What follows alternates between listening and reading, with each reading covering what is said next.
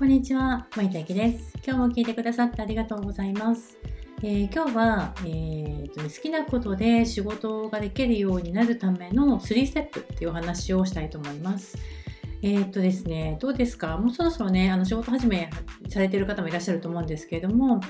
えー、っと2021年は、えー、っと言葉の時代だし、情報の時代だし、コミュニケーションの時代とね、言われています。えー、なんかね、もう我慢して仕事するんじゃなくて、自分の好きなことで仕事したいとかね、なんかそういう言葉を本当に去年もね、たくさんいただきました。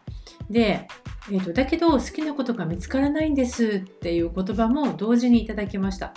あの起業したいけど何で起業したいかわからないとか好きなことって何とか強みって何みたいな。でもとにかく今が嫌なんです何とかしたいんですもやもやもやって感じでね。これね私も昔そうだったんですよ。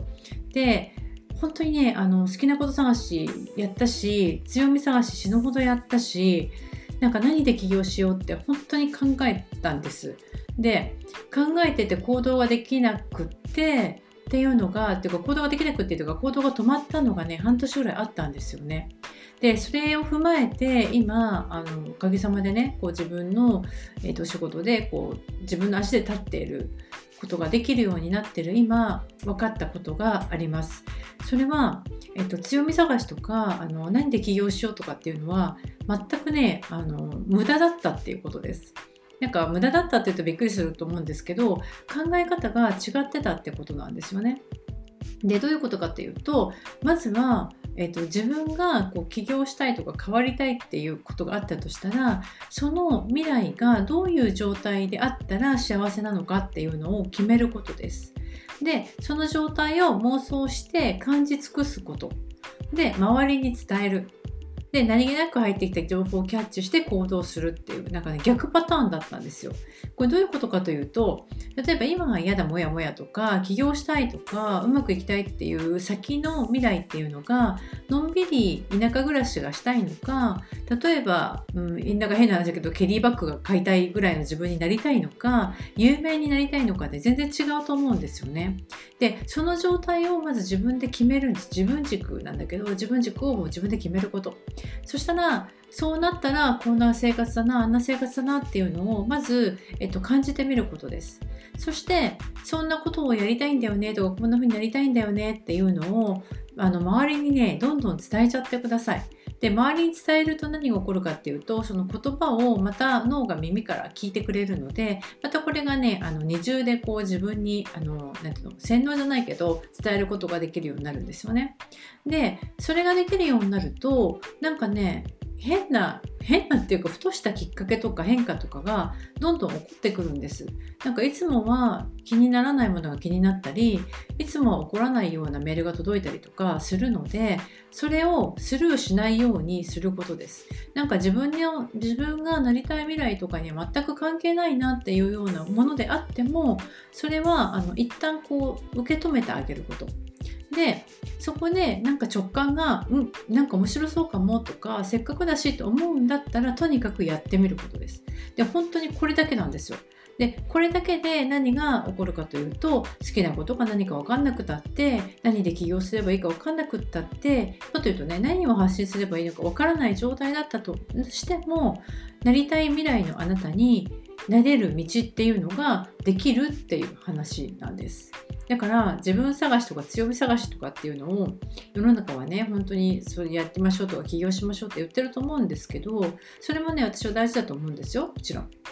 差別化も大事だしでも何が一番差別化ができるかって言ったら自分軸なんですよね。あなたの軸でありあなたの言葉これ以上の差別化はないんですよ。あなたの経験とか思いとかね。これ以外に差別化できるものがあったらなんか教えてほしいぐらいなことなんですけどだかその究極の差別化をできるものを決めてしまう。そしてそれを伝える。で行動するっていう実は3つだったっていうね。あのすごくシンプルなお話です。でもっと言えばですよ。もっと言えばちゃんと行動ができること。そしてしっかり考えられること。でジャッジができるための健康でヘルシーなボディであるっていうことはもう大前提です。えっ、と、なんか毎日毎日なんか飲んだくったりたりというか、えっ、と、なんていうの、ちゃんとしたこう、思考分析ができないような体の状態だったらよろしくはないですよね。だからその体と,、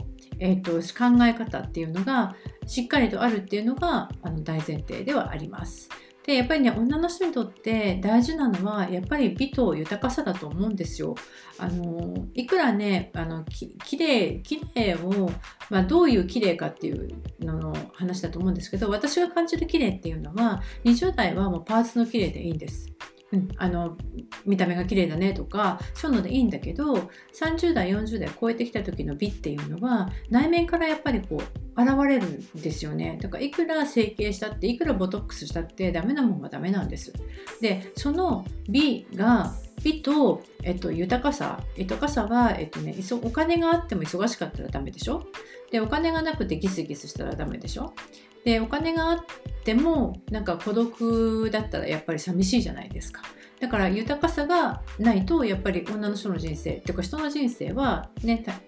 いいとは思えないですよね、うん、楽しくはないでしょうね。だからこそ私が考えるにあのもやもやしてねえっと